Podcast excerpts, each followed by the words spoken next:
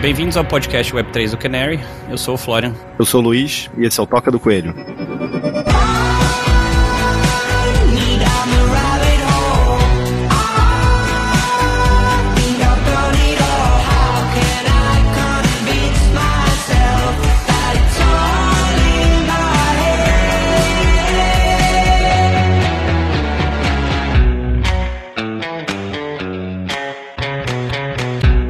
Pessoal, hoje temos um convidado muito especial aí, formados em Ciências da Computação pela USP, Universidade de São Paulo. Grande Renato Shirakashi, ganhou muita notoriedade aí ao fundar a Scoop, uma provedora brasileira de tecnologia para monitoramento, gestão e análise de social media. Ele pode explicar mais pra gente que raios que significa isso. Vendido em 2015 por uma empresa americana, Sprinkler, por na época por um, que eu entendo, um valor bem considerável. Eu particularmente posso falar bem do Shira porque não só ele é um dos maiores colecionadores de NFT do Brasil, mas ele também cofundou a Fingerprint. Era meu sócio também na empresa anterior. Então, assim, a gente já tem uma história grande aí, muita ideia trocada. Acho que vai ser um episódio bem legal. Boa.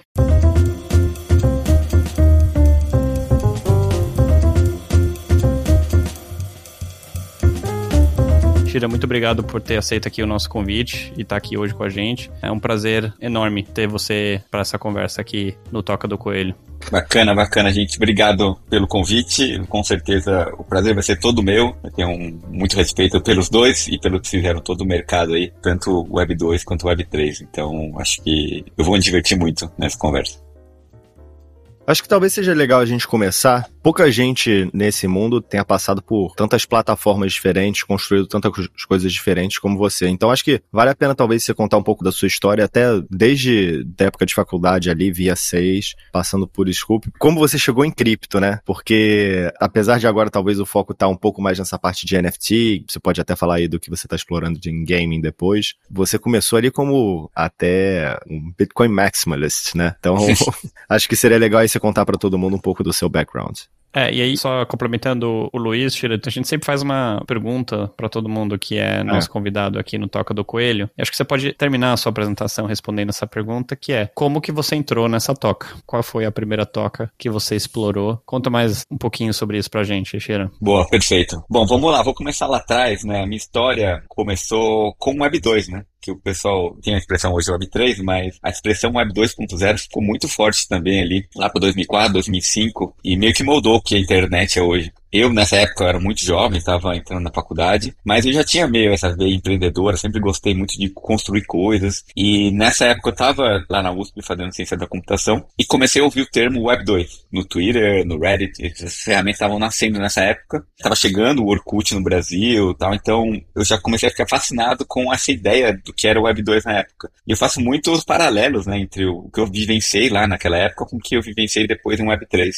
Foi uma época que eu basicamente estava estava tentando entender como eu poderia me inserir nesse mercado, construir alguma coisa dentro do universo de Web 2. E o caminho mais lógico foi montar uma rede social. Então, nessa época, eu montei uma rede social chamada Via 6. É basicamente o que é o LinkedIn hoje os moldes do que o LinkedIn é, hoje era via 6, era uma rede social mais profissional, mais ligada a conteúdo. Essa rede aí, assim, foi um dos primeiros até projetos aqui no Brasil até eu é, receber capital de risco é, no formato de VC mesmo, americano, nessa época aí foi uma, uma experiência incrível, assim, que eu passei e aprendi muito, né? Eu queria te fazer uma pergunta sobre esse Via 6. Porque eu nunca conheci um empreendedor brasileiro que tivesse tentado construir uma rede social. Mas uma das coisas que eu penso muito sobre como que a gente pode criar empresas realmente fronteiriças, né, no cutting edge ali, a partir do Brasil. E aí, quando você pensa em produtos, aplicações, mercados, onde eu acho que empresas brasileiras deveriam ser líderes mundiais, para mim, mídias sociais é uma muito óbvia. Porque você pega qualquer mídia social hoje, o Brasil é sempre top 2, top 3 das plataformas plataformas em termos de engajamento, né? E acho que o único case que a gente tem meio de, de brasileiro envolvido nisso é o Mike Krieger, né, co-fundador do, do Instagram, mas ele fez isso a partir de São Francisco. E aí, como eu nunca conheci um empreendedor que tentou fazer uma, uma rede social, Eu queria te perguntar que, que você precisava para a Via 6 ter dado certo, o que, que te faltou? Porque certamente mercado, talento, etc., não falta para o Brasil construir algo assim. O que, que te faltou na época? Com o chapeuzinho aqui do Canary, eu sempre penso, pô, faltou capital, talvez, né? Faltou aquele, aquele fundo que fomente a tomada de risco, etc., que é uma coisa que a gente vem trabalhando há cinco anos para realmente mudar. Mas tenho muito essa curiosidade, sempre quis perguntar isso para alguém que tentou. O que, que faltou para você serem o LinkedIn em vez de o LinkedIn ser o LinkedIn? Sim, a pergunta é super interessante e, por incrível que pareça, ninguém me perguntou isso até hoje, né? Na verdade, assim, quando, nessa época aí, eu era bem ingênuo de que se talvez fosse hoje, eu não teria feito isso, porque eu não entendia o tamanho do problema de se montar uma rede social, qualquer escala que isso pode tomar o quanto de recursos que você tem que ter ali upfront. Então, que já meio, meio que uma resposta, mas o que faltou pra gente foi um pouco de capital, eu acho, porque a minha saída da Via 6, como na operação da Via 6, aconteceu por uma decisão que eu não queria tomar de como rentabilizar a rede social. Então, os investidores ali estavam meio que forçando a gente a entrar no modelo de tradicional de monetarização, que seria banner, como o All faz, como era muito comum naquela época, né? Esse modelo de rentabilização. E eu tinha uma visão mais progressista, assim, eu queria que servisse outros tipos de fontes de receita. Então, eu não acreditava nesse futuro, que para mim já era passado naquela época, né? De, de banner, etc. E faltou então capital, é, efetivamente, porque eles foram forçados a tomar uma decisão de rentabilizá-lo antes. E ao mesmo tempo faltou capital, eu acho que intelectual também, para falar a verdade. Porque tinha algumas tecnologias que a gente tinha que é, dominar ali, principalmente para questão de escalabilidade, etc., que a gente não encontrava no Brasil, encontrava muito pouco e, e era muito caro. Eles estavam dentro dos grandes portais, essas mentes aí, que custavam muito caro. É, capital, de todos os tipos aí. Eu tinha um certo conhecimento de como tocar isso, a gente conseguiu tocar bem até certo ponto, mas para tomar uma proporção, uma escala muito maior, a gente precisaria de uma aceleração de capital muito maior. Eu acho que essa é a principal razão, tá? E, obviamente, uma razão assim, de experiência tanto dos empreendedores quanto do próprio fundo que estava com a gente ali, que a gente não conseguiu lidar muito bem com essa relação, essa visão diferente né, que a gente tinha do que poderia ser esse negócio, e, ao mesmo tempo, a gente não foi competente o suficiente para trazer outros caras ali para nos ajudar a resolver essa questão. Então, acho que teve um pouco de tudo, mas eu diria que capital foi o principal componente na época. Legal, muito bom. E aí você falou da ingenuidade, né? Isso não tem jeito. À medida que você vai ficando mais velho, vai ficando menos ingênuo, por assim dizer. Mas se fosse hoje, você se sentiria preparado para construir algo? E obviamente não precisa ser Web 2, Web 3 é a mesma arena, né? De certa forma. Você se sente preparado pessoalmente e do ponto de vista de ecossistema para construir algo global a partir do Brasil? Ah, hoje sim, hoje com certeza. É visível, sabe, os highways que você tem que tomar ali para chegar um negócio dessa magnitude. Então, o acesso já está mais pavimentado, digamos assim, né? Então, hoje me sentiria muito mais confortável com a ideia tanto pessoalmente, né, como experiência de negócio, quanto acho que os próprios mecanismos da edição do mercado já estão muito bem desenvolvidos. Então acho que mudou bastante esse cenário. Acho que dá para qualquer empreendedor aí brasileiro sonhar tranquilamente em montar um, um negócio global. Embora deve ter aquele negócio do Brasil, né? Às vezes o Brasil é grande o suficiente para a maioria dos empreendedores, mas eu vejo muitos empreendedores de segunda, né, segunda viagem aí já sonhando um pouco mais alto, querendo fazer negócio lá fora, ou que foram educados fora do país, ou tem algum tipo de relacionamento lá com o mercado externo já. Qual foi o tamanho que chegou a ficar a, Via 6? Eu acho que nos primeiros meses a gente chegou mais ou menos um milhão de usuários ativos. Esse número aí foi mais ou menos o primeiro ano, mais ou menos, foi o primeiro ano que eu estava ali na operação. Mas depois eu saí da operação, tá? Eu devia ter entre 1 e 2 milhões ali de usuários ativos. Boa, então conta pra gente como é que então dessa primeira ideia, e muito jovem assim, é, dessa primeira experiência empreendendo, você chegou na ideia do que virou a Scoop e, e como isso acabou virando um exit de sucesso. Assim, quando eu saí da operação da Via 6, eu já tinha um contato com o mercado em geral, assim, de quem estava construindo coisas em Web 2, as principais redes sociais estavam vindo para o Brasil, conhecia grande parte dos heavy users ali, então eu tinha um contato grande com o mercado e eu via um movimento muito grande das empresas querendo entrar nessa onda de Web 2 aí, que seriam as redes sociais, seriam todas essas, na época, os chamados blogueiros, como eles queriam montar a relação com essas entidades aí. E eu estava muito perto dessas entidades e eu, assim, a ideia mais óbvia e simples era, vamos como vou facilitar essa comunicação entre empresa e efetivamente essas redes sociais. E para isso a gente montou uma agência, uma agência que basicamente prestava o serviço de como as empresas poderiam efetivamente trabalhar com redes sociais. Obviamente não era muito a minha pegada, uma pegada de serviço, eu sempre fui um cara mais de tecnologia, de escala, gostava de construir coisas que pudessem crescer sem precisar de muito capital humano ali envolvido. Então, logo depois a gente percebeu que para dar escala para esse trabalho, a gente tinha que montar uma plataforma tecnológica. E a ideia basicamente era, é, vamos dar pai picareta para todo mundo que está indo atrás da mina de ouro aí de de, Web 2 e vamos montar infraestrutura para esses caras trabalharem, infraestrutura de dados, de tecnologia. E aí que nasceu a Scoop, que é uma tecnologia para permitir que as empresas possam efetivamente trabalhar com redes sociais, tanto para monitorar o que as pessoas estão falando, como para responder o que as pessoas estão falando, fazer toda a parte de gestão também, né? E tinha uma época, tinha um problema muito sério, que você não podia deixar a senha do, o cara ali da, da Vivo não poderia responder em nome da Vivo sem passar por nenhum tipo de aprovação. Isso não faria sentido nenhum, né? Dentro do ambiente de rede social. Então, a gente montou uma infraestrutura tecnológica para permitir que as empresas pudessem trabalhar com rede social de uma maneira mais segura e ao mesmo tempo pudesse entender o que está acontecendo nas redes sociais. É a solução que a Scoop basicamente montou ali. E era a única que estava fazendo isso no Brasil na época. A gente não copiou nenhum modelo americano, porque estava todo mundo criando ao mesmo tempo. Não tinha um winner assim muito claro ainda no mercado. E começamos a comercializar isso como um SaaS, né? E foi aí que a Scoop nasceu e meio que a história, assim, o mercado já, já assumiu isso como uma solução principal de mercado. E a gente trabalhou nessa solução até mais ou menos 2015, quando a gente foi comprado pela Sprinkler, que é a empresa americana que fazia exatamente a mesma coisa, só que globalmente. E a gente tinha uma presença muito forte na América Latina e eles compraram para efetivamente ter essa presença aqui também. E, bom, e nesse momento aí que você é empreendedor, que você está construindo as coisas, que você é comprado e dá aquele baque ali, você já não está mais na rédea né, da companhia e você começa a flertar com outras coisas. Foi nesse momento que eu comecei a flertar com outras coisas para fazer. Não poderia sair da empresa ainda por uma questão contratual, por mais dois anos e meio. E foi quando, efetivamente, em 2017, eu entrei em contato com cripto. E aí todo mundo sabe quando você começa a cavar um pouquinho, desce encontra ali a toca do coelho e, e entra. E o meu lado, assim, o meu lado técnico contou muito nessa época. Eu conheci um pouco, né, do lado financeiro, de finanças, assim, eu tinha uma certa experiência, mas entendia pouco ainda de política macroeconômica, essa narrativa monetária do Bitcoin, eu fui entender efetivamente estudando Bitcoin. Mas o que me fez entrar no mercado de cripto foi a parte tecnológica. Quando eu olhei o Bitcoin, vi o white paper, olhei o código-fonte, entendi como funcionava, achei fascinante a questão ali técnica de como o consenso estava acontecendo e comecei a estudar. E daí comecei a estudar a blockchain de Bitcoin e daí comecei a, a efetivamente trabalhar tecnicamente os dados que a gente chama de dados on-chain, que também leva, né, depois a como eu conheci o próprio Luiz, né, que foi efetivamente estudando esses dados on-chain, criando algumas métricas ali que foram sendo adotadas pelo mercado também e conversando com a comunidade em geral. Essa comunidade era bem restrita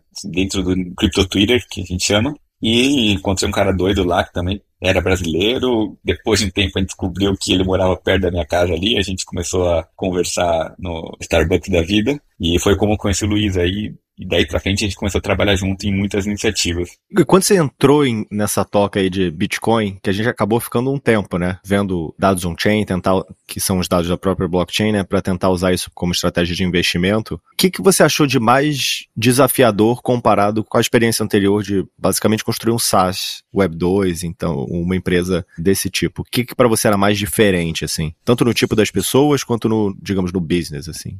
Vamos pegar assim, em termos mais práticos, meu dia a dia mudou bastante, tá? Da época que eu era mais executivo ali de empresa e depois na época que eu estava trabalhando com o Bitcoin. Isso tem mais a ver com a natureza dos negócios, assim, de, de estágio, etc., que eu estava trabalhando. Então, eu voltei quando comecei a trabalhar com o Bitcoin, eu voltei a um estágio de mais prototipação. Porque tudo era, tinha que ser descoberto, tudo tinha que ser inventado, assim. É um estágio que eu rendo mais, eu gosto muito mais desse estágio, como pessoa, assim, eu, é um momento exploratório que eu gosto bastante de fazer. É o que o Bitcoin precisava na época, né? O protocolo em si, todo o ecossistema sendo formado, e eu efetivamente adorei o fato de eu poder estar tá mais ou menos desenhando num quadro em branco e criando tudo que estava por vir ali. Não tinha nada que eu poderia me apoiar muito, assim. Que era bem diferente, né? Do mercado de Web 2, já estava mais estabelecido, já tinha os grandes players ali, já tinha um, uma pavimentação ali que você tinha que seguir mesmo o que está sendo feito. Era muita questão de escala na época, era pegar modelos de offline atrasados e transformar para o mundo digital. Isso já estava meio que é, sendo feito em, em larga escala, assim, digamos, no universo de Web 2, né? Em Web 3 era tudo mato alto, tudo para fazer, tudo para explorar e oportunidade para quem estava ali, efetivamente, na linha de frente. Tanto que, assim, vendo, olhando para trás aqui, a gente vê que os caras que conseguiram montar, assim, tiveram a maior relevância, assim, no mundo de Web3, são os builders que estavam fazendo nesse período aí, 2016, 17, 18, são grande parte devs, caras que estavam ali realmente colocando e testando protocolos novos e conseguindo efetivamente executar isso, onde não tinha nada ali montado ainda. Dá um pouco a sua visão, como que foi, porque você tá falando aí Web 3 e tal, e eu lembro que quando a gente fala ali de 2017, 18, a gente se conheceu em 2019, né? Se eu não 2018 para 2019, é. 18, 2018 para 2019. É. Nem se falava Web 3, né? Não era muito é, vários verdade, dos protocolos é. de DeFi não tinham sido lançados, NFT era, putz, tinham falado de CryptoKitties, mas como que foi a, da sua visão essa transição da até a atenção do mercado e a sua mesmo de Bitcoin, enfim, do base layer ali mesmo de cripto, né, dessas tecnologias mais fundamentais, para o momento atual onde, enfim, a gente tá vendo outros modelos de negócio, o Web3 basicamente virou um termo que todo mundo aceitou. Como que você viu essa transição e como é que isso te afetou assim pessoalmente é, a sua cabeça, como esse mercado vai se desenvolver? Eu lembro bem na época que essa narrativa de smart contracts, Web3, ela realmente não existia. Ela existia assim, era um negócio, ó, oh, existe, dá para executar código, mas não tinha produto ainda, né? E a narrativa corrente no mundo de cripto, que a gente chamava de mundo de cripto apenas, era a narrativa monetária de Bitcoin Bitcoin como reserva de valor, vai ser o meio de troca ou não. Essas discussões eram muito fortes, então, do ponto de vista mais de investimento e menos até de aplicações eh, descentralizadas e tal. Então, depois que basicamente os primeiros aplicativos DEX da rede Ethereum começaram a aparecer, é que o termo Web3 começou a aparecer assim, né, ter notoriedade, realmente virar um ecossistema por si só. E meio que engoliu até a narrativa monetária hoje de Bitcoin. Você vê que restaram poucos maximalistas de Bitcoin no mercado. Mas eu, pessoalmente, eu vi como duas fases, meio que. Hoje eu entendo como narrativas diferentes, elas são interligadas, mas são diferentes. Para mim aconteceu natural, mas eu não acho que elas são coisas tão correlatas quanto as pessoas imaginam, essa questão monetária e a questão de apps, de centralização de aplicativos. Pessoalmente, eu passei por essa mudança de uma forma meio que orgânica, assim, sem perceber muito ela acontecer. Mas olhando para trás agora, dá para ver que mudou bastante. E acho que o que ajudou muito foi a questão de que você está mais preocupado em estar na fronteira do que estava acontecendo no mundo de cripto do que qualquer outra coisa. Então aparecia uma narrativa nova ali, eu gostava de olhar ver o que estava acontecendo. Quando os primeiros protocolos de DeFi nasceram ali, já deu aquela aquele sentimento de assim, vou entrar em tudo, vou ver como funciona. Quando você assina a sua primeira transação na rede Ethereum, você fala, putz, cara, que legal isso daqui, saiu da minha carteira, foi para lá, ó, tava aumentando aqui, tem o yield aqui. Você começa a ter uma sensação que é muito parecida até com o jogo, assim, essa sensação eu lembro muito intensamente, assim, de quando eu DeFi Summer ali, era quase um jogo de dinheiro, assim, é um jogo, você vai lá, fica brincando, tinha uma comunidade muito forte em volta também, então que reforçava todo aquele sentimento, e tem isso muito em NFT também hoje, que é meio que montou essa narrativa em conjunto, todo mundo, né? Ah, alguns ficaram, né? Alguns não entraram, assim, ficaram mais céticos no começo em relação principalmente à rede Ethereum e os DEPs em geral. Mas eu acabei migrando, eu acabei migrando porque eu acabei vivenciando essa, essa adrenalina toda de interagir com esse protocolo. E daí minha visão ficou um pouco mais abstrata, digamos assim, do que poderia ser essa tecnologia de cripto, onde, até onde ela poderia ir, muito além da narrativa monetária, financeira. E eu acho que hoje minha visão é um pouco mais cripto, é, um pouco mais abrangente, assim, que traz mudanças um pouco mais profundas do que eu imaginei que poderiam acontecer.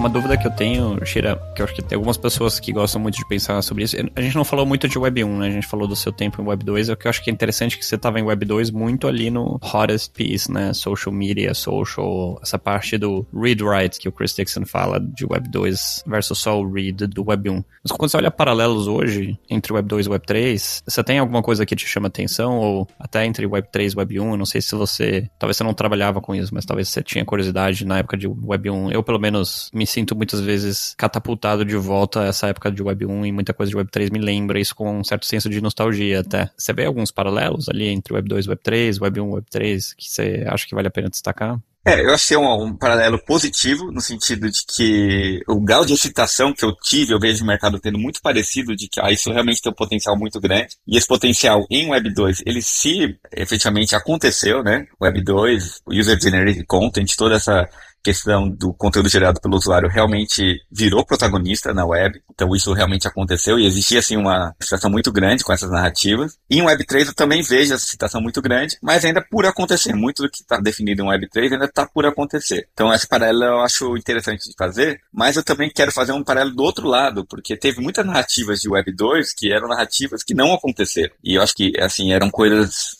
eram ditas como, ah, vai acontecer, e efetivamente não aconteceram, e do mesmo jeito eu acho que não vai acontecer em Web3, é, não tão cedo, digamos assim, algumas dessas narrativas. O que ajuda a ter um pouco mais de, uma pele um pouco mais grossa, assim, para comprar algumas dessas narrativas que o mercado faz. E principalmente quando você vê, assim, um empreendedor, por exemplo, ele vê, ah, é legal descentralização no mundo da medicina. Ah, é legal, vou fazer um negócio nisso. Tá, mas como você vai fazer? O que que vai ajudar? Quando vai para a realidade, muita gente tem dificuldade de fazer fazer isso porque ele está trabalhando num, num layer muito abstrato do que a tecnologia pode fazer precisa de, um, de, uma capacidade mais prática de implementar. Em Web 2 aconteceu isso também, principalmente quando falava assim da sabedoria das multidões, né? Isso acho que foi acho que o principal mico que deu na Web 2 foi a questão da sabedoria das multidões, que as multidões vão gerar uma sabedoria incrível, que os livros no futuro vão ser criados colaborativamente, que e cara, na prática, o melhor exemplo de sabedoria das multidões na Web 2 é o primeiro site que nasceu disso, que é o Wikipedia. E ainda continua sendo, não foi nada, não pareceu nada melhor. Então, é, é, pessoal, tudo bullish em relação ao que o Web 2 ia trazer em termos de, do conhecimento humano, de como nossas mentes iam ir para um outro patamar e tal. E, cara, o que efetivamente aconteceu foi a dancinha do TikTok, acontecendo em larga escala. Então, em Web3 eu sinto um pouco disso também. Uma certa, uma visão meio utópica do que, que vai ser a descentralização, ou que, ah, que todas as empresas vão ser DAO, essas visões meio lunáticas assim,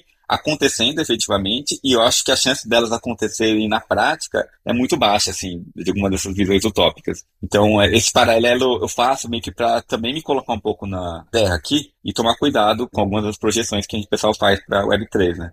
Eu acho que essa visão é bem interessante, porque. Muito boa. É. Você ter essa. E, e, buscar esses exemplos, né? Porque acho que teve muita coisa que virou lugar comum falar assim: ah, tudo que na primeira bolha da internet lá não deu certo nessa bolha, eventualmente acabou dando. Então, sei lá, o, o pets.com, você entregar comida para cachorro em casa. Enfim, tudo acabou efetivamente quando veio o mobile, acabou acontecendo.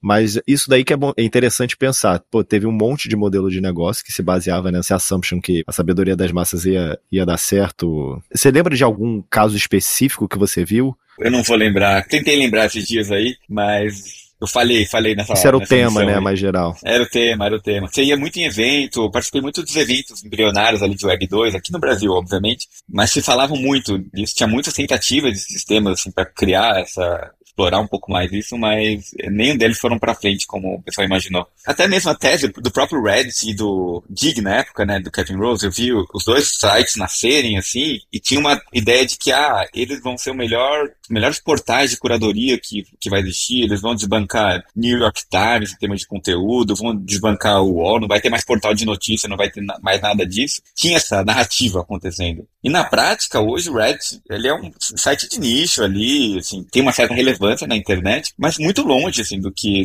era projetado, sabe? O próprio Dig, ele meio que sumiu, assim. Então, essas coisas eu acho que. Não sei se vai acontecer ainda no futuro, tá? Mas eu acho que são micos até então dessas narrativas aí que passou de aí mais de 15 anos e nada aconteceu. Muito bom. Vamos então entrar um pouco mais na história aqui de NFT, porque eu acho que você tem uma visão muito interessante desse mercado. Bom, tava ali na criação da Fingerprints também. E eu acho que vai ser legal você contar um pouco como entrou nesse mercado, o que que você vê agora, o mercado de arte, mercado de colecionáveis, gaming, que é uma categoria que está surgindo agora. Então conta um pouco dessa sua história aí em NFT e, e como você olha esse mercado daqui para frente. Boa. Eu, pessoalmente, eu tenho essa natureza mais beijinha, assim, mas com o tempo, com a idade aí, eu fiquei um pouco mais cuidadoso, assim, com algumas coisas que eu me meto, assim. A idade. Nos seus plenos, quantos anos você tem, Xeran? 38, 38. Nossa, a idade.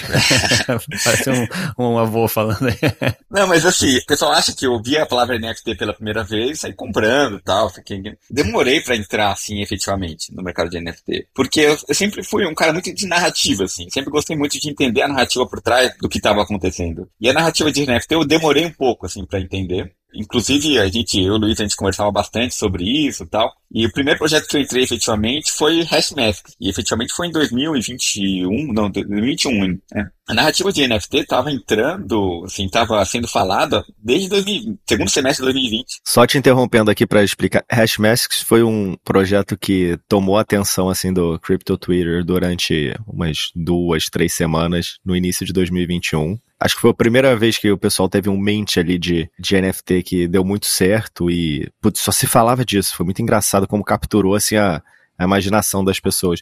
Hoje em dia é um projeto com pouca relevância, né? Para posicionar aqui historicamente. Foi antes do Board Ape. Se eu não me engano, acho que no mente deles foi algo como 10, 15 milhões de dólares que, que os caras conseguiram gerar. Só que eles não conseguiram continuar engajando a comunidade e tal. E o projeto meio que acabou aí, boa parte no esquecimento. Virou, virou nostálgico, né? Para quem participou ali do, do início. É. E assim, como já estava sendo falado NFT por um tempo, eu demorei para entender a narrativa, mas quando eu tive contato efetivamente com o Hashmax, quando você tem um contato prático ali, eu entendi a narrativa. A narrativa passou, passa mais ou menos assim pela minha cabeça, né? Eu vou contar uma história aqui que mostra também como que o Shira aborda o negócio como esse. Quando o Hashmask surgiu, ele tinha esse negócio de raridade e tal, e ninguém sabia direito como que ia abordar isso, entendeu? Hoje em dia, você, qualquer PFP que lança, você entra num site, tem um rarity score, tem qual é o mais raro, qual é o menos raro. O Hashmask ele foi revelado e as pessoas não sabiam direito, né? E aí começou a circular umas planilhas no Google Sheets e tal. Eu falei, aí eu mandei pro Chile assim, olha só esse Google Sheets aqui que chegou. Eu falei, é, foi eu que fiz.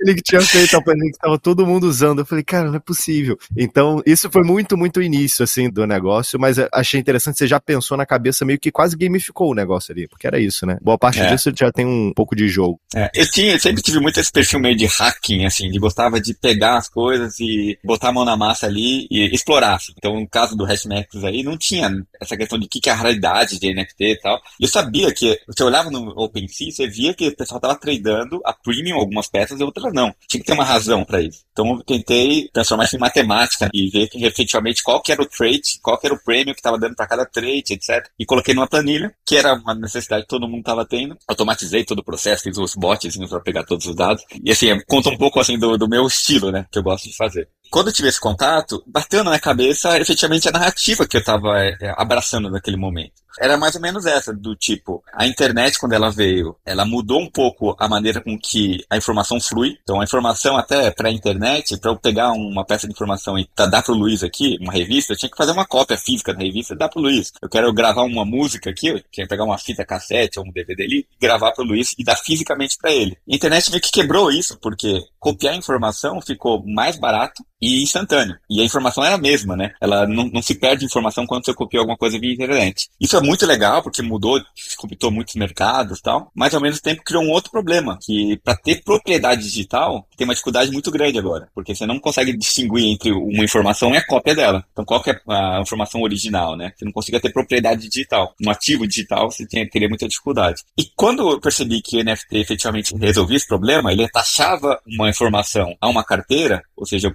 poderia ter várias cópias dela, e aquela carteira, eu tenho ainda uma definição de quem que é o dono daquela informação, então poderia copiar livremente, mas ainda assim eu tenho a definição da origem da informação. Isso me deu um estralo, falou, putz, isso é muito legal, isso pode ser disruptivo, porque vai permitir ter propriedade digital. E olha, do outro lado, você vê uma grande onda de virtualização do mundo. O mundo está se virtualizando. Né? Você vai aqui, quanto tempo a gente não gasta no, ou em frente ao computador, é, ou no mundo virtual, mundo virtualizado? Você vai num restaurante, o pessoal está tudo no celular. Então, a nossa vida está se virtualizando e vai se virtualizar muito mais. E no mundo virtual, você vai ter propriedade digital, propriedade virtual. Então, eu tenho uma tecnologia que me dá propriedade virtual e um mundo que está se virtualizando. Assim, é a fórmula perfeita para você ter negócios disruptivos sendo criados ali. E quando eu percebi essa narrativa, eu sei que o mundo não vai parar de virtualizar e vai precisar de uma tecnologia para ter esses ativos virtuais. Então, para mim, fez todo sentido entrar de cabeça. Foi aí que, quando eu montei essa narrativa, eu falei, cara, é isso. NFT é um grande candidato a ser essa tecnologia que vai ser infraestrutura, né? Eu gosto muito de correção infraestrutura.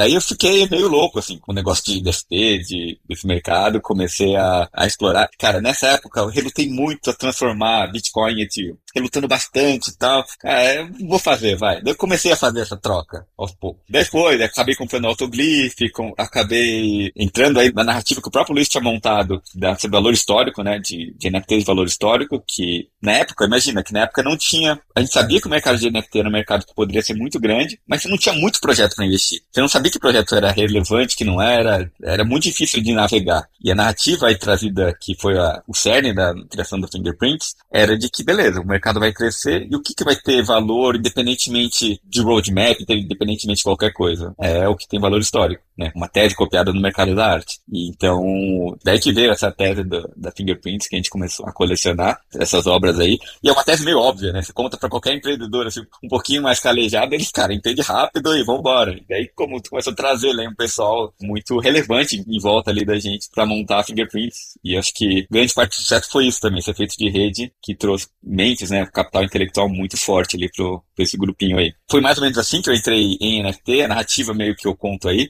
Tem esses casos engraçados, porque eu efetivamente, com essa minha natureza de hacking e tal, eu comecei a participar de tudo que era projeto, drop, etc. Fazia os tools. Eu me lembro até hoje um caso muito engraçado, que quando ia lançar o projeto Fidenza, eu reservei dois dias antes, vou fazer um botzinho aqui para comprar. E teve uma festa, algum aniversário, que eu fui e não fiz o bot, cara. Assim, não fiz o bot, não, tá, tudo bem, essa vai passar. E, cara, depois eu vi o cara que fez exatamente. É era uma ideia que eu não via, não, não tinha visto implementada ainda, mas é uma ideia que poderia me garantir as primeiras N peças do, de uma coleção, que é você mintar logo depois do unpause da função, que você fazia no mesmo bloco do cara. Se não tinha guesswork, era um hacking que você podia fazer na, no blockchain pra mintar isso todo mundo. E eu não fiz, cara, e era assim, eu te juro, era uma coisa de uma hora de código que você fazia. E o cara que fez isso, ele mintou as primeiras peças do Fidens, assim, e me deu uma dor de cor nisso daí, porque eu deixei, é uma, uma preguiçinha, me deixou, deixou muito capital na mesa aí. Mas é, era minha natureza, sempre gostei muito de fazer isso, participei de protocolos, projetos de uma forma mais anônima, anônima também. Então fiz bastante coisa. Curti muito, assim, foi uma, uma aventura, digamos.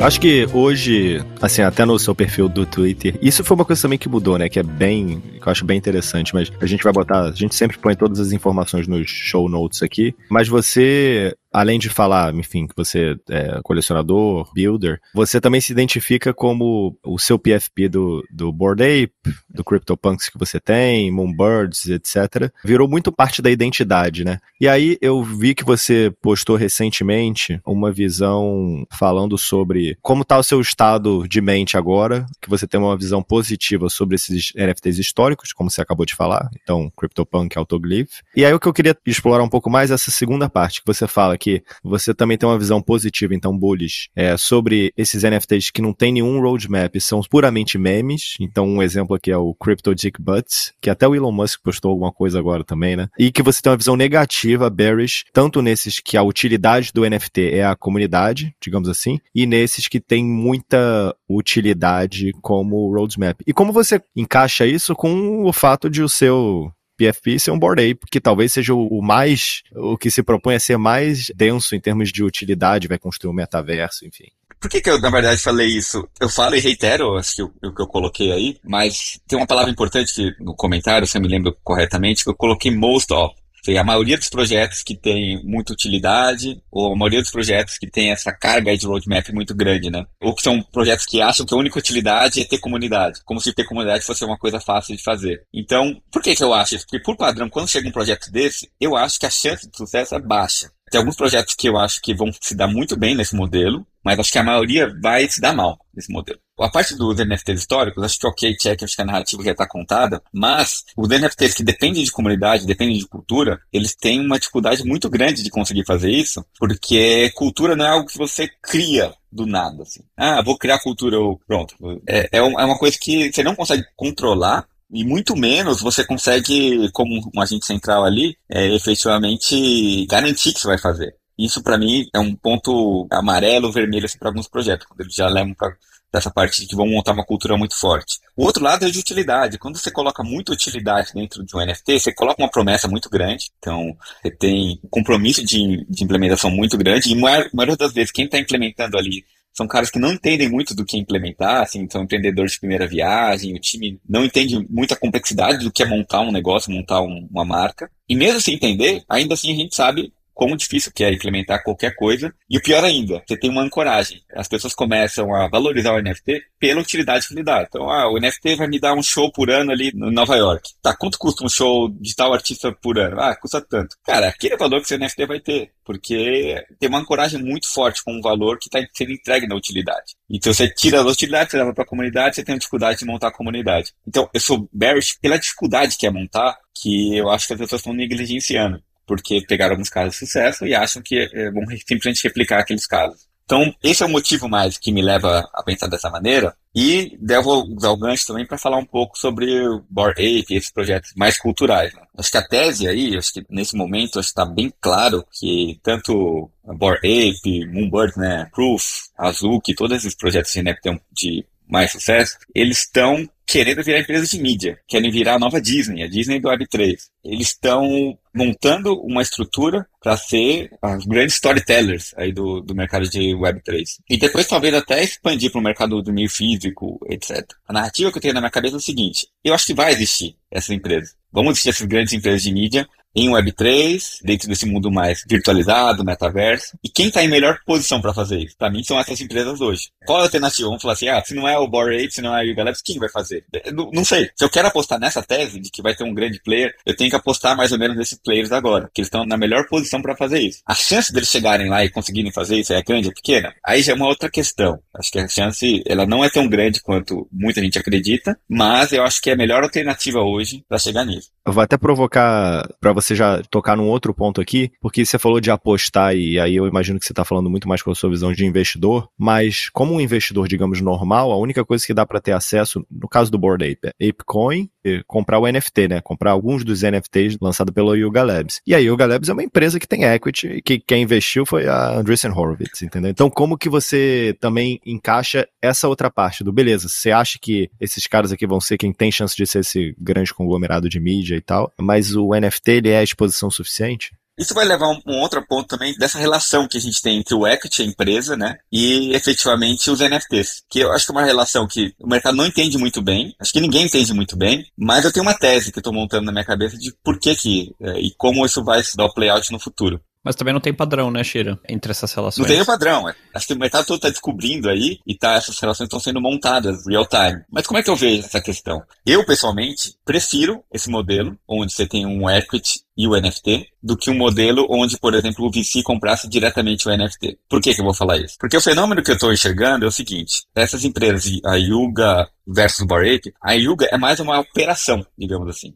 Imagina que você tem uma Disney e a operação da Disney é rodada pela Yuga e o branding, a marca, está embedada nos NFTs. Então, um jeito de você separar duas entidades que antes eram sempre juntas, entre o branding, o que é o branding, e o que é a operação da empresa, você consegue hoje separar dentro desse protótipo aí de Web3 que a gente tem e rodá-las um pouco diferente, num modelo diferente. Então, você pega uma empresa, para montar uma operação como a Disney tem hoje, você tem que ter uma empresa centralizada, cara. Você não vai conseguir fazer isso descentralizadamente. A gente sabe o como, a gente, bom, que a gente está perto de DAOs, a gente sabe como o modelo descentralizado, ele é ineficiente em cenários muito competitivos, ele tende a perder. Então, você centraliza toda a parte de operação numa entidade centralizada e você pega o que pode ser descentralizado, que é a parte do branding, o que é até mais interessante ser descentralizado, e coloca na comunidade, nos NFTs que daí vai ter um incentivo grande dos próprios participantes ali de fomentarem de, de alguma maneira, pela própria descentralização e pelo interesse dos próprios holders ali, de transformar isso num, numa marca maior, de efetivamente trabalhar aquilo como branding. Então, o fenômeno que eu estou vendo é como se a Nintendo, por exemplo, ou a própria Disney tivesse a operação né, dos parques, da venda de videogames, não sei o que, numa entidade, que ela pode dar lucro e tal, mas todo o branding está separado numa outra comunidade, que efetivamente tem o poder sobre aquela propriedade intelectual. Poder entre aspas, né? Tem, tem várias questões aí de propriedade intelectual nas próprias coleções. Mas eu acho interessante esse modelo, assim. Mais do que eu achar que ele vai dar certo, eu achei um modelo muito interessante do ponto de vista. Cara, pela primeira vez a gente consegue separar o que é branding e o que, é, o que é empresa, né? Eu acho que isso existe, tá? É, no mundo antes de Web3. Basicamente, o que você está falando, que você está chamando de branding, é o IP, né, o Intellectual Property. Os characters, os nomes, é, os desenhos, etc. E IP até trada, né? Assim, é um asset class. Você vê isso bastante em música catálogo de música que isso são ativos, né, que são tradeados. Eu não me lembro de uma empresa de mídia que tenha feito essa separação. Talvez um pouco a Pixar era basicamente uma empresa de IP, tinha operação também, tinha inovação, etc. Mas eu acho que isso existe, eu só acho que em mídia especificamente, da forma como a gente consome hoje, não é, não é tão comum ter essa separação. É, você tem realmente essas operações verticalmente integradas. Mas, teoricamente, não seria impossível separar. Mas aí, claro, a gente está falando de comunidade, a gente está falando de acessibilidade de uma forma muito mais simples via Web3 do que você fazer isso em, em Rails mais tradicionais, né? É, concordo, Florian. Acho que é um modelo que, assim, se você conta para qualquer pessoa, fica fácil de fazer essa analogia, porque ela realmente existe no mundo, no mundo real, né? Essa questão da propriedade intelectual, ela passa de, de mãos em mãos. Mas acho legal a maneira com que está sendo desenhado isso, porque eu acho que os interesses ficam um pouco mais alinhados do ponto de vista de que já tem um público ali que é interessado em, de alguma maneira, promover aquele IP, etc., aquela propriedade intelectual, e tem uma outra entidade que está trabalhando ali em volta para construir alguma coisa efetivamente ali. Porque, se, imagina, qual que é a alternativa? Se ir lá comprar NFT? Não vai construir nada isso, né? Não, não tem nem, não, não é nem na natureza de VC, ele quer é, uma venture, né? Ele quer efetivamente é, investir em alguém que está construindo alguma coisa. Então não faria nem então, sentido então, o VC ponto nesse comprar, ponto assim. de VC, Shira, é que o VC investiria na empresa que opera e a comunidade investe na marca, porque alinha os interesses melhor entre cada um desses stakeholders. Aí, obviamente, se o VC também quer exposição ao NFT, pega NFT também, né? Nada prevenir o fundo de fazer uma compra de NFTs. Exato, é. Essa é a minha visão. E acho que alinha um pouquinho melhor os interesses. E, ao mesmo tempo, dá um pouco, é, sendo bem sincero, em termos de marca, de negócio, se tivesse tudo junto dentro de uma mesma marca, talvez fosse até mais fácil de operacionalizar, porque você tem menos atrito, obviamente, porque você tem, você tem controle da própria marca. Mas como você dá bootstrap de uma marca hoje em dia? Como você, ah, vou chegar ali e falar, vou criar um Senhor dos Anéis. Você não cria um Senhor dos Anéis. Vou criar um Harry Potter. Você não cria. O negócio é culturalmente criado e daí você explora esse, essa criação depois criando uma operação. Como você não tem controle para criar essas marcas, as marcas acontecem de uma maneira, um, um movimento mais cultural do que um movimento de negócios em si, quando você cria essas coleções de NFT, etc., dá uma chance maior, você dá um, um sandbox ali para que isso aconteça. E que as marcas emerjam ali, porque você alinha um pouco mais os interesses de quem está no ecossistema, porque vai ter um, um stake ali da marca, e daí você depois atrela uma operação e faz essa marca virar efetivamente um, um negócio, né? Então esse modelo eu acho que está meio que sendo construído por assim, não sei se nessa narrativa que eu tô falando, essa narrativa que foi a narrativa que eu montei na minha cabeça. Não sei se é a mesma narrativa que tá, tá na cabeça dos fundadores ali, mas é, acho que ela é um proxy, assim, funciona bem, vendo o que está sendo executado e como está sendo executado por esse projeto. Me parece que é mais ou menos isso que eles estão querendo fazer. Claro, cada um tem um, um viés um pouquinho diferente. Acho que as ambições da Yuga Lab são muito maiores do que parece, em termos de criar uma, uma infraestrutura, de criar um metaverso, etc. Eu acho que eles estão bem posicionados para fazer isso. Vai ter outras marcas também que vão, vão seguir o mesmo caminho e vão usar esse mesmo caminho pavimentado aí. Então, toda essa narrativa que eu montei é para meio que colocar na minha cabeça que faz sentido o que eles estão fazendo, que eu, de alguma maneira, quero estar exposto a isso. Acho que é uma. Não, não sei se vai dar certo, se vai dar errado, acho que isso é impossível de saber, mas eu não tenho alternativa, entendeu? Se eu estou vendo esse futuro, se eu estou vendo essa, esse movimento, essas marcas estão posicionadas para fazer isso. Então, eu não vejo outra marca hoje nesse caminho, nem perto de estar nesse caminho aí. Você falou uma palavra bem buzzword, metaverso. Qual que é o, qual que é o teu take? É que eu detesto. É, é eu, imaginava, eu detesto mas... essa palavra. É terrível. A gente precisa achar um novo branding, né, para metaverso. Tipo, assim como o Web3. Acho que deu uma boa arrumada aí na parte negativa de cripto, né? eu acho que metaverso precisa, precisa de alguma coisa também. Até NFT, acho que a palavra tá, é horrível e eu gosto muito de falar agora, tô tentando me policiar, falar propriedade digital. Eu prefiro propriedade digital do que NFT. Acho que as pessoas entendem melhor, ficam, né, já não tem mais muito aquela carga assim. E metaverso a gente tem que encontrar outra palavra também. É, meu take no metaverso. Eu acho que a gente vive num proto-metaverso já, assim, querendo ou não, a maneira com que a gente interage com rede social, já é um proto-metaverso. O grande problema hoje que a gente tem de viver um mundo mais digitalizado ainda questão de interface. Interface homem-máquina hoje, ela é ruim. Você olha uma tela, você vai ter. O jeito de você interagir com esse mundo virtual é uma tela que você vai lá com o dedo ou com o mouse interage. É um meio de interação limitado ainda. E eu acho que, do mesmo jeito que o, o mobile mudou a internet, mudou efetivamente os negócios digitais, vai precisar de um, um breakthrough tecnológico para o VR, assim, o, o AR, é, mudar também o, o, mercado como um todo. Esse mercado que a gente chama de virtualizado metaverso. Então, essas explorações que a gente, acho que homórficas, assim, que a gente vê hoje do metaverso, assim, ó, um ambiente 3D, que o bonequinho sai andando, eu não gosto muito, eu tô meio bearish para essa ideia, porque não faz nem sentido a noção de espaço em metaverso, assim, se eu, se eu posso teletransportar para qualquer lugar, por que, que o espaço é importante? Por que, que um lugar numa land é importante se eu posso me teletransportar, se eu não tenho custo de transporte nenhum. Então, todas essas bases que a gente toma, considerando um mundo no metaverso igual ao mundo físico, mas só digitalizado, eu acho que vai ser quebrado quando essas tecnologias novas de metaverso chegarem, assim, de, de imersão mesmo. Mas até lá, a gente vai meio que sofrer um pouco para chamar qualquer coisa de um mundo realmente imersivo, é, do mesmo jeito que a gente não conseguiria pensar num aplicativo, por exemplo, que nem a 99 de, de Uber, sem o, sem o celular. Não tem como fazer isso. Então, eu não gosto muito dos takes que são dados hoje para metaverso, como bullish as pessoas são com algumas soluções que a gente tem hoje, porque elas não passam realmente joguinhos ali 3D que efetivamente não vão fazer nenhuma mudança significativa assim, em termos de mercado, de soluções, etc. Só um grande breakthrough tecnológico mesmo que poderia fazer isso.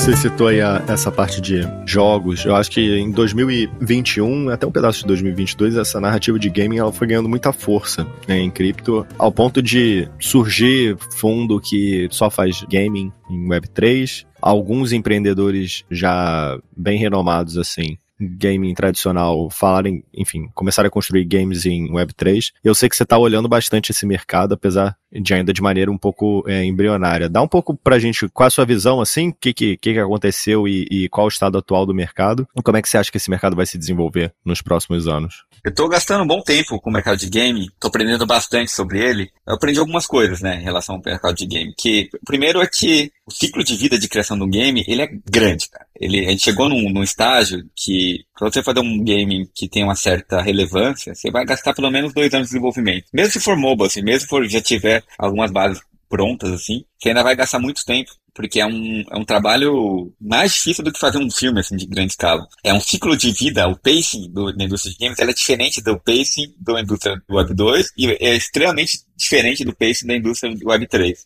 Então tem essa, essa desconexão um pouco. E isso gerou também, acho que um, no, no mercado, do, no bull run que a gente teve no ano passado, e no começo desse ano também, gerou uma desconexão entre o que era um game mesmo e o que, que era simplesmente é, ganhar moedinhas ali, ganhar é, o que, que era a parte econômica e o que, que era o game dentro desses criptogames aí. O que atraiu muita gente para o mercado de games foi a questão de ganho mesmo, ganho financeiro. Que o cara tava ali, ele tava clicando, basicamente clicando numa tela para ganhar uma moedinha. Ele não tava jogando um jogo. Muitos games eram autoplay, você deixava o jogo jogando sozinho. Não era um jogo, efetivamente, era um autoplay. É um jeito mais, assim, mais infantil de fazer um DeFi, sabe? Então, eu acho que o mercado de game Web3 não aconteceu ainda de verdade, tá? Então, acho que ele tá para acontecer. Acho que as principais produções de gaming, acho que elas vão aparecer. Não sei se vai vir dos grandes estúdios ou não tenho a impressão de que talvez não, não venha dos grandes estúdios essas principais soluções, até porque o mercado de game ele é muito parecido com o mercado de entretenimento, filme, assim. Não dá muito para prever o que, que vai ser um jogo bom, o que, que vai ser muito bem aceito pela comunidade. É um mercado muito ligado ao mercado de arte, etc., que envolve muito cultura. É difícil de prever exatamente quais serão os grandes players, tal, o que vai acontecer. Mas os games que eu acho que vão efetivamente ser bons e usar a tecnologia Web3 de alguma maneira mais que traga um tipo de valor,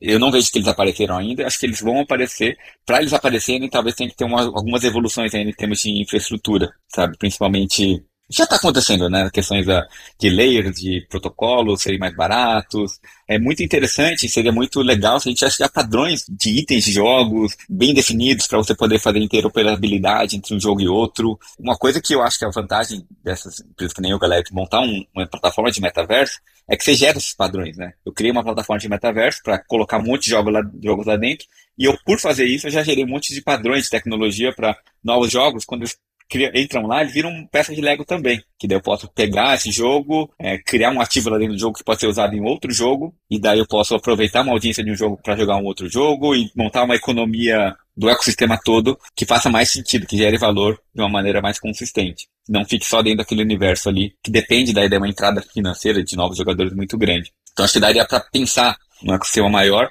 mas para isso ser montado, essas, essas plataformas têm que estar meio que mais prontas do que elas estão hoje. Tá? Senão cada jogo vai montar ali uma tecnologia diferente e eles meio que vão ser nichos específicos. E daí eu não sei se tem muita vantagem da descentralização. Nesse caso, se eu tenho um jogo que ele é self-contained lá, que todos os ativos só podem ser usados no jogo tal, não sei se faz muito sentido eu ter tecnologia Web3 lá dentro. Talvez eu queira pegar e poder plugar um desses ativos do jogo num sistema de DeFi, talvez eu queira de alguma maneira plugar alguma IP, né, um outro NFT para jogar lá dentro. Acho que dá para fazer algumas brincadeirinhas desse tipo, mas são coisas meio que é, marginais, assim, não um grande ganho assim, de se conectar nesse ecossistema. Então, a grande vantagem que eu vejo é jogos mais nativos de Web3 que entendam o Web3 como um ecossistema plugável. Quando ele entender o Web3 como um ecossistema plugável, eu acho que vai travar muitos mecanismos aí para trabalhar com, com esse jogo. Então, eu tenho uma visão ruim da primeira leva de game que apareceu. Acho que a maioria dos jogadores mais heavy users, assim, que gostam de game mesmo, também compartilham dessa visão. Mas, devido a essa essa diferença de pacing entre os mercados, eu acho que vai acontecer ainda no futuro. Só uma questão de tempo. E, cara, sendo bem sincero, você pega o Roblox hoje, que é uma plataforma de game, né, que não é Web, não é Web3, mas é uma plataforma de game para crianças aí, os caras têm 57 milhões de usuários ativos por dia. É um negócio assim, sei lá, dá quantos mercados criptos daí? Sei lá, dá uns 10 mercados é. criptos, sei lá. É só de criança logando todo dia para jogar aquele treco ali. Então, é um mercado enorme, eu acho que o mercado vai ser executado em algum momento, ele, isso vai acontecer, vai existir uma intersecção entre o que a gente chama dessa economia é, descentralizada com o mercado de jogos, mas é, não, não aconteceu ainda, eu acho que vai demorar um pouquinho ainda, um, talvez um ou dois anos aí para realmente a gente sentir. Você falando agora me lembra até DeFi mesmo, tanto pelo ponto de que precisou andar bem a camada base é, o Ethereum ter outros padrões, e até você ter os primeiros bloquinhos de Lego ali, é, Uniswap, enfim, para você poder ter um pouco mais de utilidade em DeFi, e hoje em dia é um pouco mais útil, mas assim, não é útil a ponto de eu não substituir meu banco. E o, o jogo, talvez a dúvida fica se os jogos em cripto eles vão andar que nem DeFi, então surgem alguns jogos um pouco mais nichados, tem um certo sucesso, depois que tiver esse avanço aí na, na parte infra que você comentou, ou se ele vai precisar ser tão bom quanto o jogo, digamos, Web 2, para capturar tempo. E talvez eles coexistam durante um tempo, né? Esse jogo aqui, ele é legal, mas eu também tenho a questão de que eu tenho, enfim, eu não sei, a, a, experiência dos usuários com esses jogos play to earn e tal, minha impressão é que é muito, Drive foi muito financeiro mesmo. Então ninguém efetivamente gostava dos jogos e passaria tempo ali se não fosse para ganhar dinheiro, né? Então, é, talvez a resposta esteja aí, né? Você jogou o Axie? Eu, eu não gosto de jogo Herol, então todos são ruins Você pra jogou, mim. Eu não gosto de Candy Crush, não gosto de nada. eu joguei, mas cara, te juro, joguei acho que umas duas horas só. E o jogo é bem... é ruim, dizem, né? Eu nunca joguei também. É, é assim, tem gente que vai falar que é legalzinho, tá? Mas é, é ruim ruim. Para os padrões de um jogo bom, é ruim. Ele, ele é ruim. é, é, assim, tem como você encontrar algum tipo de diversão ali. Se você procurar, você vai encontrar um motivo de diversão. Mas não, não, é que assim, a grande parte dos jogos, você vê os grandes jogos de sucesso, eles são jogos que têm um fator social muito grande. Pega o Roblox, é um jogo social, é um jogo que você cria minigames dentro do jogo ali, você fica jogando com seus amigos, é, é jogo social todos os jogos que, de maior sucesso, WoW, Call of Duty, qualquer jogo que você imaginar, eles são jogos online massivo, que você consegue jogar com outras pessoas junto. Esses jogos fazem muito sucesso, porque você tem um componente social muito grande. Você vai entrar jogar com os amigos, você tá jogando lá, você tá conversando sobre, sei lá, seu relacionamento, você tá conversando sobre outras coisas, ou você tá passando, simplesmente passando tempo com alguém. Eu acho que no futuro, isso vai continuar ainda acontecendo. E os jogos que vão ter realmente sucesso são jogos que vão trazer de alguma maneira esse componente social, ou de competitividade ou de convivência. Uma das duas coisas ali vai estar presente. Então, você pega os top games hoje, você vai ter certeza que tem um sucesso, tem um componente social muito grande. E eu acho que é o que vai precisar também, esses jogos de Web3 terem esse componente social, para eles realmente terem sucesso. Eu nem gosto muito de separar o que, que é Web 2 e Web 3 dentro do ambiente de jogos, e nem muito de fazer previsão do que vai ser, porque, sendo sincero, se a gente tiver um grande breakthrough tecnológico aí, e o que virar metaverso, a gente não vai saber distinguir o que, que é jogo, o que é realidade também, né? Essa gamificação vai ficar muito fácil de fazer. A gente vai estar numa reunião aqui, vai ser fácil gamificar nossa reunião ou nossa presença online, vai ser difícil até de dizer o que, que é, que limite que é um jogo, que limite que é a realidade. Isso vai acontecer. Eu acho que a gente naturalmente vai entrar para esse universo mais gamificado, uma vez que a tecnologia avança. E que hoje também dá para ter um outro, até um outro take, que muitos jogos não são jogos, eles são ambientes de convivência também. Que, na verdade, isso já, já está acontecendo. Então, o mercado de jogo, eu acho que ele é tão grande que ele se mistura com tudo no futuro, dependendo de como a gente estiver com a tecnologia. Essa visão é bem interessante e dá para puxar aqui infinitos exemplos onde a gente já tá meio que gamificando tudo, né? Então tenho essa visão, acho que é bem interessante aí, vai dar, vai dar muito pano para manga pra gente pensar chegando próximo aqui do final, fazer uma pergunta que a gente sempre faz aqui para os nossos convidados, que é, a gente começou falando lá, né, como você entrou nessa toca de primeiro Bitcoin, depois Web3, jogos, etc. Quando você pretende sair, se é que você possui essa pretensão?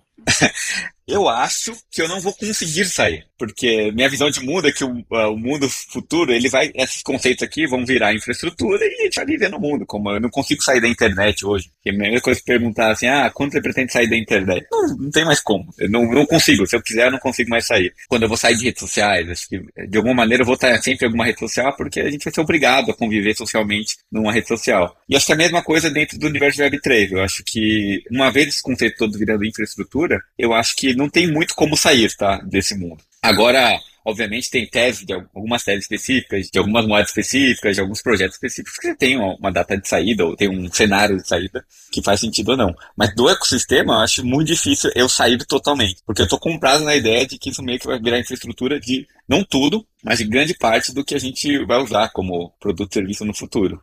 Muito bom. Muito bom. Uma aula aqui. Acho que esse vai ser um tema comum aqui. Vai ser difícil da gente tirar a gente da toca, hein? Eu entendo não sair da toca, mas qual o bear case para você, Shira, de Web3 barra cripto? Eu acho que o bear case seria mais uma questão de tipo de censura nos próprios protocolos, muito básica, assim, sabe? Se vier algum tipo de interferência governamental, não sei, que inviabilize alguns protocolos de destino, protocolos mais básicos, assim. Que eu acho que, por exemplo, a internet poderia ter passado por isso. Quando a gente nasceu lá os protocolos HTTP, TCP, não sei o quê, quando apareceram os primeiros domínios, como, como foram montados os esquemas dos domínios, poderia ter tido algum tipo de interferência governamental ali que meio que quebrasse aquilo. Que quebrasse e ficasse difícil de ter uma internet global, geral, para todo mundo poderia ter uma internet para cada país, ou poderia cada país usar um protocolo diferente. Poderia ter acontecido isso. Não aconteceu. Então, uma vez que acontecesse isso, eu ia ficar mais bearish em relação à internet. Eu acho que é a mesma coisa aqui no Web3, se algum desses protocolos básicos forem de alguma maneira censurados, ou censurados é a palavra forte, mas eles forem podados de alguma maneira que inviabilize muito. Eu acho que a gente está é. ficando cada vez mais longe desse cenário, mas eu vejo que o bear case seria mais esse, eu acho. A minha dúvida é o quão realístico é que isso aconteça, né? Porque na internet não conseguiram, tem um pouco esse precedente, né? Aí tem aquela coisa da história, ela não se repete, mas ela. History doesn't repeat itself, but it often rhymes, né? Tem essa uhum. frase famosa que a história ela entra em ciclos. E, assim, quando teve o negócio do Tornado Cash, que prenderam o, o desenvolvedor, teve um episódio muito parecido no início da internet com Encryption, que tinha também um, uma, uma reputação ruim e hoje a internet inteira, e-commerce roda em cima de encryption, né? Assim, é loucura pensar que a gente não tem encryption é, à nossa disposição. Agora, minha dúvida é o quão realístico é essa censura. Me parece que, dado que crypto Web3 é em cima da internet, é muito mais difícil você controlar, censurar o que acontece do que no mundo pré-internet. Então, me parece quase não realístico isso acontecer. Porque, por mais que você ameace as pessoas e prisão e etc., e essas ferramentas que os governos têm, sempre tem gente que tem a disposição ao risco de topar isso. Enfim, eu acho difícil esse bear case. É, concordo que esse é o bear case, mas a probabilidade parece baixa. Eu concordo com você, eu acho que já tem eu acho que a gente tá quase num ponto de não retorno aí. Embora a gente pode estar sempre errado, mas eu concordo bastante. Bom, a gente quer agradecer aqui ao Renato Shirakashi, o Shira, por ter passado esse tempo com a gente aqui, ter dado tanta, tanta informação. Quem quiser encontrar ele no Twitter, a gente vai deixar aqui o Twitter dele aqui no show notes. E essa foi mais um convidado especial aqui no Toca do Coelho. Esperamos vocês semana que vem. Eu sou o Luiz. E eu sou o Florian. Até o próximo episódio.